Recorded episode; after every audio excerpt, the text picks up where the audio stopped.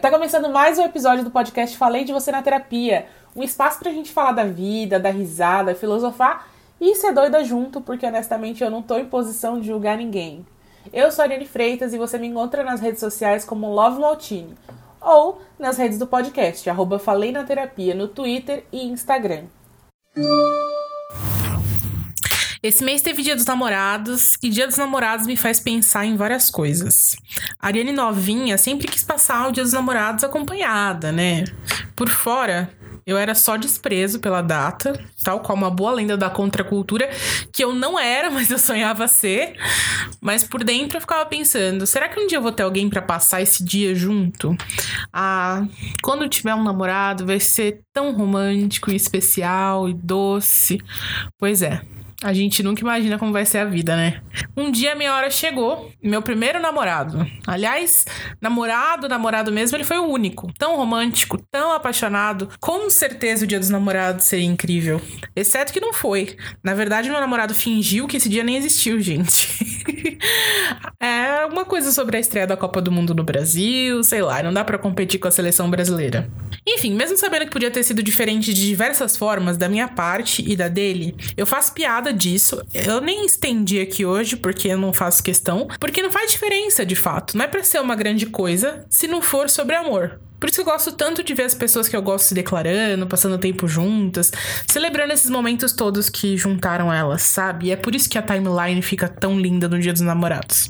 Mas minha cabeça não para, né? E outra coisa em que eu pensei nesse dia dos namorados, enquanto eu tava feliz lá, vendo os amigos cheios de amor na vida deles, foi que alguns padrões se repetem ao longo do tempo na minha vida e na vida de amigas próximas. E eu tenho até um receio de verbalizar, porque as pessoas realmente não estão prontas para falar sobre isso e eu não quero ser a doida da problematização. Mas se eu esperar o mundo ficar pronto para que eu possa fazer parte dele, nunca vai acontecer, né?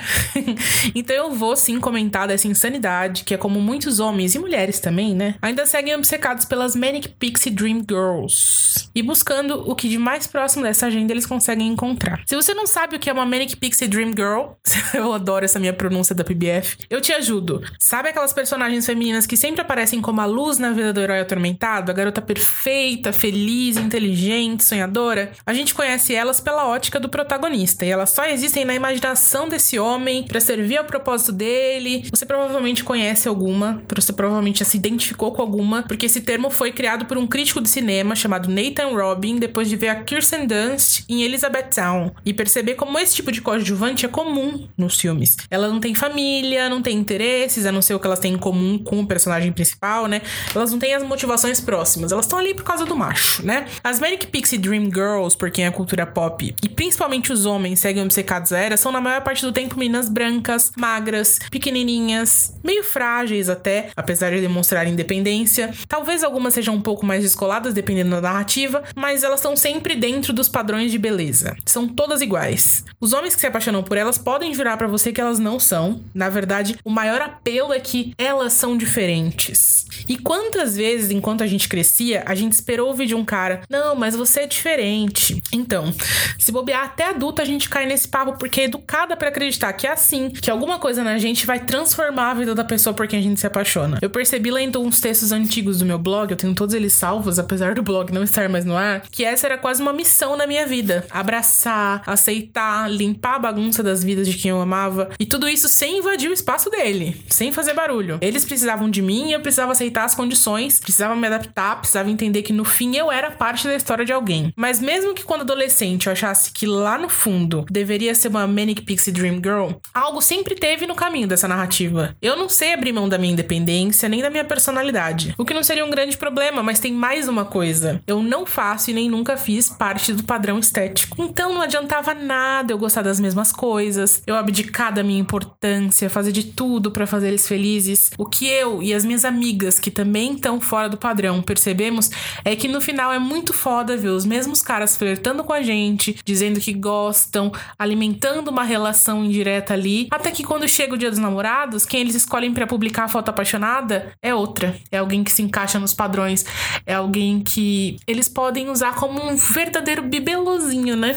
É claro, gente, o Dia dos Namorados aqui é só um exemplo. Vocês sabem que nesse cenário, no fim, quem tá fora do padrão acaba servindo sempre só pro relacionamento escondido, pra amiga, pro casual. Eu já comentei algumas vezes no Exaustos e eu tento nem me prolongar muito quando eu falo sobre isso, porque as pessoas elas não lidam bem com isso quando na verdade é uma coisa mais do que esclarecida. Quem vive sabe que é muito real e quem não vive olha com uma cara de meu Deus, em que planeta vocês vivem, do que vocês estão falando, é muito louco.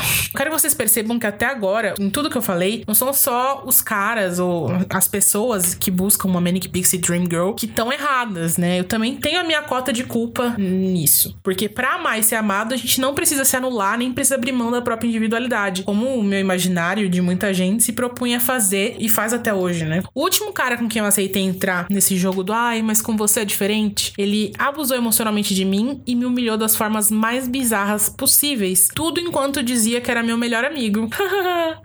é claro que, se tratando de uma situação de abuso emocional, não foi fácil conseguir controle para poder ir embora, para poder levantar e sair, para poder enxergar que aquilo ali estava funcionando errado. Mas muitas relações são simplesmente ruins, elas não são necessariamente abusivas. E a gente aceita essas relações ruins, porque a gente acha que precisa ter alguém que precisa encaixar nessa ideia de romance que foi incumbida na nossa cabeça, sabe? E não, não precisa. Antes de tudo, a gente tem que entender que tem sonhos, que tem vontades, tem ambições, tem valor. E que é bom, sim, ter alguém do lado, desde que essa pessoa seja capaz de dividir os sonhos dela com a gente. Tem que ser bom pros dois, senão não é bom para ninguém. Então eu louvo todos os dias porque eu tô solteira, porque se escolher não ficar solteira, vai ser com alguém que me respeite. Parece que isso é óbvio, né? Ou que é o mínimo, mas quando a gente é preterida a vida toda por detalhes que estão fora do nosso controle, muitas vezes a gente aceita qualquer migalha só para não ficar sozinha. E é aí que começa a relação de abuso, porque se a gente tem essa sensação de estar preterida, a gente tem questões com a autoestima e aí a pessoa já começa com poder na mão dela. Eu não quero ser coadjuvante na minha própria vida e eu não quero ficar tentando me diminuir para caber no molde de ninguém. É doido, né? Eu assisti o final de 30 Reasons Why, que aliás eu só recomendo para quem, igual eu, faz questão de ver as coisas até o fim, porque olha, parecia que nunca que esse final ia chegar. E a própria série pontua como Clay, um mocinho bonzinho que cuida de todo mundo e que quer salvar todo mundo, repete esse padrão de idealização feminina e fica vilanizando as crushes dele quando elas fogem da expectativa. Eu sei que a namorada dele da terceira temporada pra cá, ela é insuportável, tanto que eu não sei nem o nome dela, porque eu tenho tanta raiva da personagem que eu não consegui lembrar o nome dela, eu apaguei da minha memória. Mas nada me tira da cabeça o quanto ele se vê repetidas vezes, por exemplo, com raiva da Hannah Baker, pelo mesmo motivo, sabe? Não é por nada, não, mas a ideia no final é que ele só vai seguir repetindo esse padrãozinho aí, igual aconteceu em 500 dias com ela. O Tom fica lá choramingando o filme inteiro por causa da Summer e quando termina encontra a outono lá e vai começar tudo de novo, com certeza, porque é um pau no cu que acha que a mulher tá ali para caber dentro das expectativas dele. Ai, respirando fundo aqui porque esse papo me deixa puta da vida. Eu falo rindo, mas eu falo nervosa. Uma das minhas colegas da faculdade, que é a Juliana Fadu, postou no Twitter esses dias um trecho de uma carta da Frida Kahlo pro Diego Rivera. Eu vou ler para vocês porque é melhor do que tentar interpretar uma coisa que é autoexplicativa. Eu vou, vou ler inteirinha, tá? Não tenho medo da dor e você sabe disso. Ela é quase inerente a mim, mas confesso que sofri e muito quando você me traiu. A cada vez que me traiu, não só com a minha irmã, mas com tantas outras mulheres. Como elas se deixaram enganar por você? Você acha que eu fiquei possessa por causa da Cristina? Mas hoje confesso que não foi por ela. Foi por você e por mim. Antes de tudo por mim, porque eu nunca consegui entender o que você queria e procurava. O que elas te davam que eu não sabia dar. Não nos enganemos, Diego. Eu te dei tudo que é humanamente possível dar e nós dois sabemos disso. De qualquer modo, como você consegue seduzir tantas mulheres sendo um filho da puta tão feio? Como a Ju disse, a carta é de 53, o que só consta a temporalidade do boy lixo. A questão é exatamente isso. A gente precisa ser perfeita, a gente precisa estar no padrão, a gente precisa ser delicada e precisa fornecer tudo o que eles necessitam, precisa estar ali pronta para oferecer e para fazer ele sorrir. E eles são uns filha da puta feio, meia boca, que vem, fazem um monte de merda na nossa cabeça e vão fuder a cabeça de outra logo em seguida, entendeu? Enfim, é, eu tô lendo as cartas aqui, tô amando o livro, fica a indicação. Cartas Extraordinárias Amor, organizada por Sean Usher e publicada pela Companhia das Letras. E eu gostei que casou com, essa, com esse meu rente. Eu até salvei. Faz, um, faz algumas semanas já que a Ju postou. E quando ela postou, eu comecei a, a pensar nisso. E falei assim: não, vou, vou citar no, no podcast. Mas vamos voltar para a carta da Frida. Com exceção desse final perfeito, como você consegue seduzir tantas mulheres sendo um filho da puta tão feio? Isso devia ser, sei lá. eu já escrevi coisas muito parecidas, tirando essa frase, tá? Guardadas as devidas proporções, pelo amor de Deus, que eu não tô tentando me comparar com a Frida Kahlo aqui, como artista, só como mulher, tá? Mas eu já consumi muita literatura assim, e por muito tempo eu acreditei que era assim que tinha que ser o amor, sabe? Sofrimento, dor, doação. Ah, não dá para continuar assim pra pela vida toda, gente. Por que, que é tão desgastante ser mulher? Por que, que tem que ser sempre tão desgastante? Por que, que pro homem basta existir, basta ser um filho da puta feio e sair desgraçando a cabeça de um monte de gente? A gente aceita muito fácil a ideia de que um cara é problemático, né? Em nome de estar tá com esse cara problemático, a gente abraça para si a responsabilidade de cuidar dele, de resolver seus problemas. A gente fala, não, mas ele mudou. Não, ele vai mudar. Comigo ele é outra pessoa. Eu cansei de aconselhar amigas sobre não agirem como mães dos seus respectivos. De verdade. E olha, eu poderia dizer que eu tento não me prestar esse papel, mas já aconteceu de eu terminar relacionamento e a própria mãe do respectivo me ligar pedindo ajuda.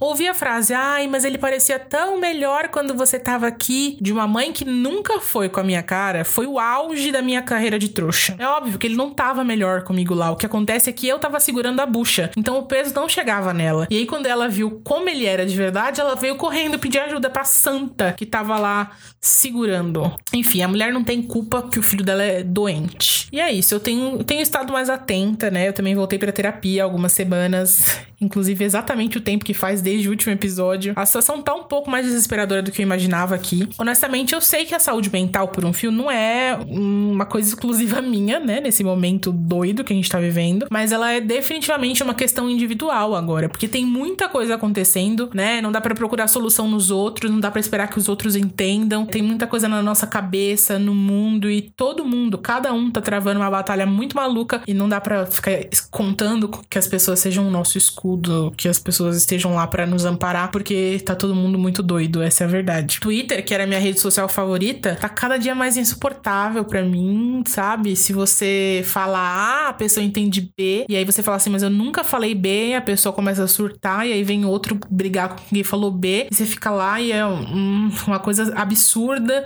se prolonga, e eu não quero tá lá, sabe? Eu cansei. O Chico Barney, ele definiu bem o Twitter esses dias. Ele falou: a gente tem a ilusão que tá consumindo informação, mas na verdade a gente tá engolindo a seco a ansiedade dos outros, sabe? E, e para mim é bem isso. Então, esses dias eu deletei minha conta, fiquei fora um tempão, mas eu tive um problema aqui no condomínio. Se eu não fosse reclamar no Twitter, eu não tinha o que fazer. Eu surtei. Aí fui abrir o Twitter de novo, falei um monte de coisa. Mas assim, é, sabendo que tá difícil, sabe? Continuar na, naquela rede social. E o problema não é da rede social, é das pessoas. Então, se eu sair dela e pra, for para outra, dá no mesmo. Mas eu volto aqui ao meu eterno momento de saudades do Google Reader, que é aquela era da internet em que a gente consumia conteúdo em texto pra caramba, compartilhava os textinhos com notas lá. Para mim, o Google Reader foi a melhor rede social que existiu. Eu sei que saudosismo não leva ninguém a nada, que todo mundo segue consumindo conteúdo, só que de formas diferentes, né? Embora de formas diferentes, a gente tá consumindo conteúdo mais do que nunca, mas as coisas mudaram muito de figura de lá para cá. É, os blogs foram abandonados, os blogs que eu digo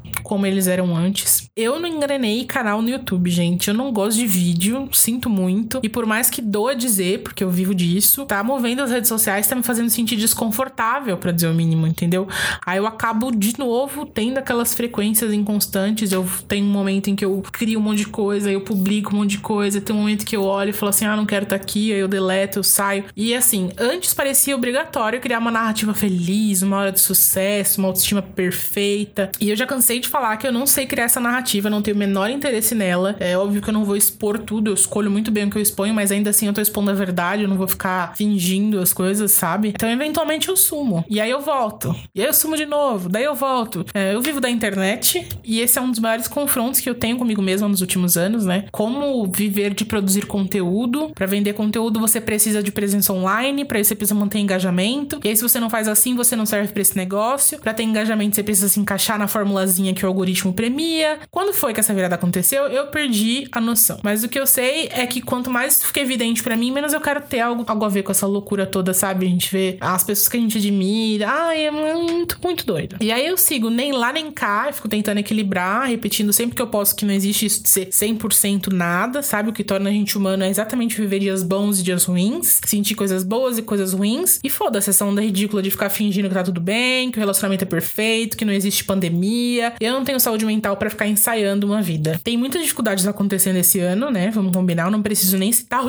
o estado em que encontra o mundo, o país, porque assim a gente enlouquece. E uma das coisas que mais tem me tirado do sério é essa sensação constante de que eu não me reconheço mais no meio de todas essas coisas. Não importa quanto eu olho para tudo que produzi, para tudo que eu consumi, para tudo que eu já amei, que eu já sonhei, que eu já realizei, eu não consigo sentir nada além de um incômodo distante, sabe? Eu tô meio que me vendo de cima. É, é, talvez seja um pouco de saudade saber que a verdade que tinha em mim hoje é outra, sabe? Que eu mudei. E a gente muda, tá tudo bem, é normal. Na última Comic Con, quando eu passei no stand da Luísa, que a internet conhece como Ilustra Lu, a querida Ilustra Lu, ela me entregou um print dela, entre os outros que eu tava comprando, me contando que ela achou que era minha cara aquele print. Eu tinha ido buscar um mantra que ela lançou no ano anterior e eu não tinha conseguido comprar no ano anterior, então eu falei, ah, vou buscar já no primeiro dia dessa vez. E eu também queria o joguinho de Arlindo, que se você não conhece é simplesmente a melhor webcomic que tá rolando nesse momento. Você precisa ler, corre lá no Twitter dela, que é ilustralu. Enfim, voltando.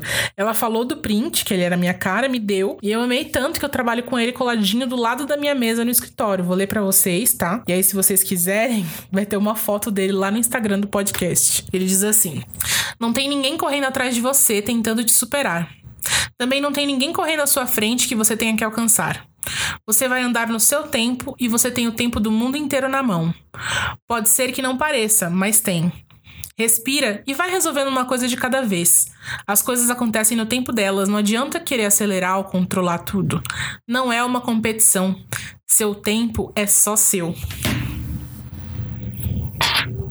É, de fato, esse print conversa muito comigo. E eu acho que a Lu sabe porque ela me acompanha do mesmo jeito que eu acompanho ela. E tem coisas que são perceptíveis, né? Eu sinto que eu tô o tempo todo numa corrida, mesmo. O tempo todo competindo. E a pior parte disso é que, óbvio, né? A gente se compara com outras pessoas, a gente compete com outras coisas. Mas a minha sensação é que eu tô competindo comigo mesma.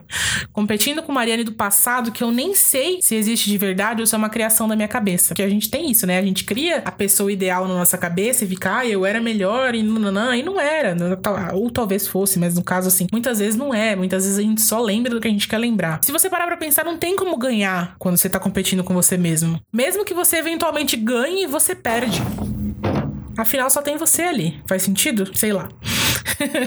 eu respiro fundo, eu repito, respira e vai resolvendo uma coisa de cada vez. Eu tento não ficar ouvindo a voz das Arianes aqui discutindo dentro da minha cabeça.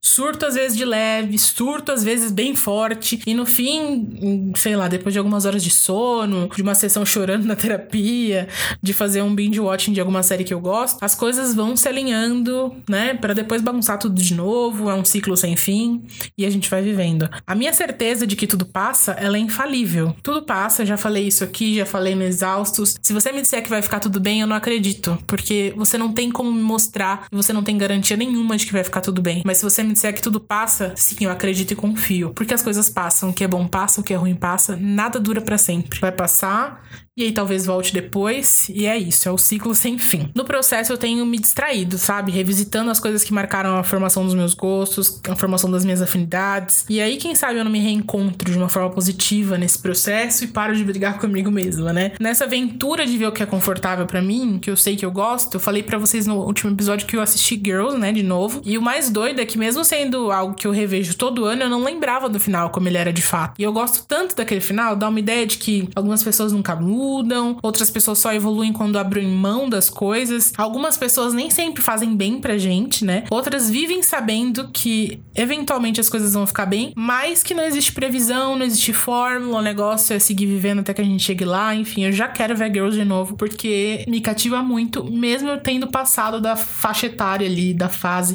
Porque o que eu gostei de Girls quando eu vi pela primeira vez foi que eu tinha a idade das protagonistas, então a gente foi passando pelos anos junto. Mas a gente tá falando de uma série, né? A vida ela tá andando um pouco mais devagar do que as coisas acontecem nas séries.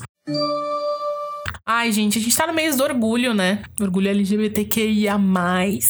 E é a segunda vez que uma marca grande me chama para trabalhar junto como artista, o que me emociona demais. No ano passado eu criei cartazes pro Google, que é um foi ilustrando os periódicos Xana com Xana e Lampião da Esquina, que eles circulavam entre o fim dos anos 70 e dos anos 80, e eles discutiam questão de representatividade lésbica e gay. O outro cartaz que eu criei ilustrava a sigla LGBTQIA+. Esse ano eu tô fazendo um cartaz pro Next, que é um banco, para ilustrar a letra B de bissexual. Cada vez que eu abri o Photoshop, mexi um pouquinho naquela arte, meu coração ficou mais cheio por saber que eu tenho um trabalho com um propósito, sabe? E isso que me fez mais sentir saudade aqui do podcast e das coisas que me, me fizeram enxergar com mais proximidade a realidade LGBT, entendeu? Os artistas LGBT que me inspiram ao longo desses anos. E eu acho que eu menciono pouco por aqui, né? Também tá, a gente tá no sexto episódio, vamos combinar. Eu sei que eu falo da Beth de toda vez, então eu não vou discorrer sobre o The Gossip hoje, mas você já sabe, né? A Beth, que é uma cantora lésbica, gorda. já tô falando dela de novo, prometo, vou pro próximo. É uma das influências que eu mais valorizo como artista é a Alison Bechdel. Até poucos anos atrás eu só tinha ouvido falar, e muitas vezes, por sinal, nessa jornada de faculdade de jornalismo, vida em artista de publicidade, do teste de Bechdel, mas nunca tinha parado para estudar a sua origem. Então, se você ainda não ouviu falar, esse teste é um teste para avaliar se um filme usa bem as personagens femininas. Basicamente, são três regras: tem que ter duas personagens femininas com nome, pelo menos uma cena em que essas personagens conversam entre si e a conversa delas não pode ser sobre homens. Parece algo bobo, né? Mas muitos blockbusters não conseguem. Na maioria, mulher mulher só cumpre a função de donzela em perigo, interesse amoroso do herói. É só pensar na Manic Pixie Dream Girl que a gente começou falando aqui no episódio lá no início. Enfim, o teste ele surgiu faz 30 anos numa tira da, da Alison para ironizar como Hollywood subrepresenta as mulheres. E aí acabou virando coisa séria. Então tem muitas produtoras hoje que filtram roteiros por esse critério. Porque a gente finalmente começou a questionar as coisas, né? E a Alison Bechdel é uma mulher lésbica e quadrinista. Eu descobri isso alguns anos atrás assistindo Os Simpsons, vejam vocês. Porque sim, eu acompanho Os Simpsons. Eu sou a última pessoa que acompanha Os Simpsons. Ela tem histórias incríveis e Fan Home, que é uma das mais famosas, é uma graphic novel sensível que conta a história da relação dela com o pai. É, é daquelas histórias que prendem a gente logo no começo, sabe? Não é exatamente uma leitura leve, tem drama e já virou até musical da Broadway. Tem aqui no Brasil, inclusive foi republicado, acho que ano passado ou retrasado, não lembro agora, faz pouco tempo que saiu uma, uma republicação dele, então procurem que vocês vão encontrar. Mas eu me apaixonei mesmo por The Essential Dykes to Watch Out For, que é uma coletânea de tirinhas que ela escreveu no início da carreira, lá nos anos 80, e que retrata a sua iniciação, sua vivência no universo lésbico, sabe? Então, é, são tirinhas dela interagindo com mulheres lésbicas, tipo, é um, é um The L World em tirinhas. E naturalizando o olhar, sabe, para essa comunidade de forma bem humorada, mas também também política, também sagaz. E foi nessas tirinhas, inclusive, que rolou o debate que deu origem ao teste de Bechdel. Então, se vocês quiserem, tem na Amazon. Foi lá que eu comprei a coletânea com todos os já publicados. Falando em mulher lésbica, em arte e inspiração, se você vive na internet como eu, você já foi impactado por Nanette, que foi o primeiro especial de stand-up da Hannah Gadsby, da Netflix. E recentemente ela lançou o segundo especial, que é o Douglas. E eu me vi obrigada a rever Nanette, assim que eu terminei ele. É, Douglas é muito bom, como tudo que ela faz, para mim é incrível. Mas Nanette é um olhar tão precioso sobre privilégio, sobre autodepreciação, comédia, autoconhecimento, sabe? Orgulho. Ela é uma mulher. Ah, ela é uma mulher maravilhosa.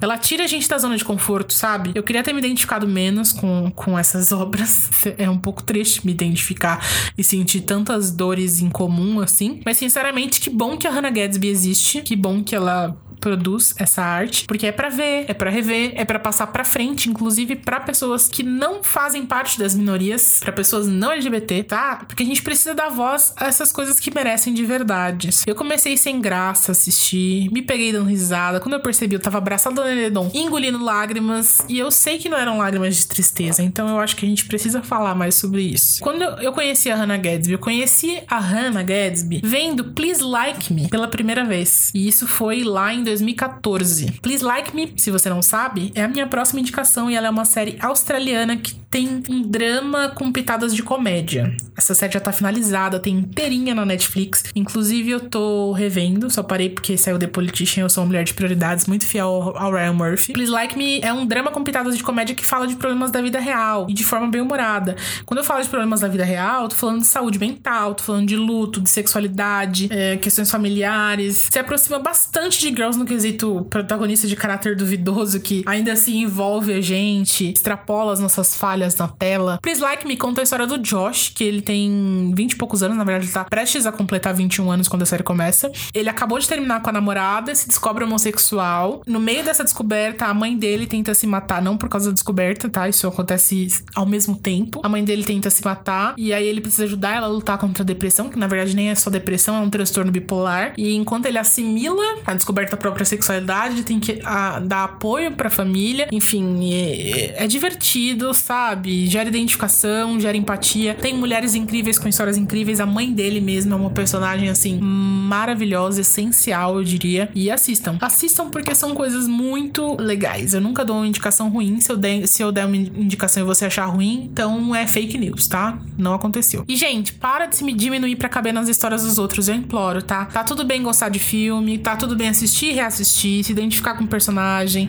Eu mesma vou continuar amando meus filminhos cheio de Manic Pixie Dream Girls. Mas vamos olhar um pouco mais, vamos olhar além, vamos enxergar que tem problema ali. Tá tudo bem você assistir uma coisa, gostar e mesmo assim entender que tem problema. Assim a gente não se deixa levar pela vida, sabe? Pra um lugar de desconforto, até pra um lugar de apagamento. Porque, gente, a gente existe, existe muito, existe pra caralho. Nossos desejos têm valor, a gente precisa dar voz nisso, sabe? Ampliar a nossa voz. Eu espero que vocês tenham curtido esse episódio, tá? A Lorelai, ela me deu uma bronca dizendo que eu tô rindo da cara da audiência com os meus episódios curtos, mas é que assim, é o que temos. Tô com a minha cabeça em outro lugar no momento, com uma coisa para entregar. E logo, logo, se tudo der certo, tem novidades ótimas rolando, meninas. Mas para isso, eu preciso terminar as novidades. Enfim, até o próximo episódio, que eu não vou prometer que seja semana que vem, porque eu não quero ser a pessoa que fica prometendo e furando, mas eu espero que sim. E se você tem desabafo, dúvida, dilema, me manda que eu quero fazer um programa especial só de para de ser doida. E para isso eu preciso das suas histórias. Então é só escrever para falei de você na terapia gmail.com. Eu tô nas redes sociais como arroba lovemaltini, em todas elas, ou nas redes sociais do podcast, arroba falei na terapia, no Twitter e Instagram. Tchau!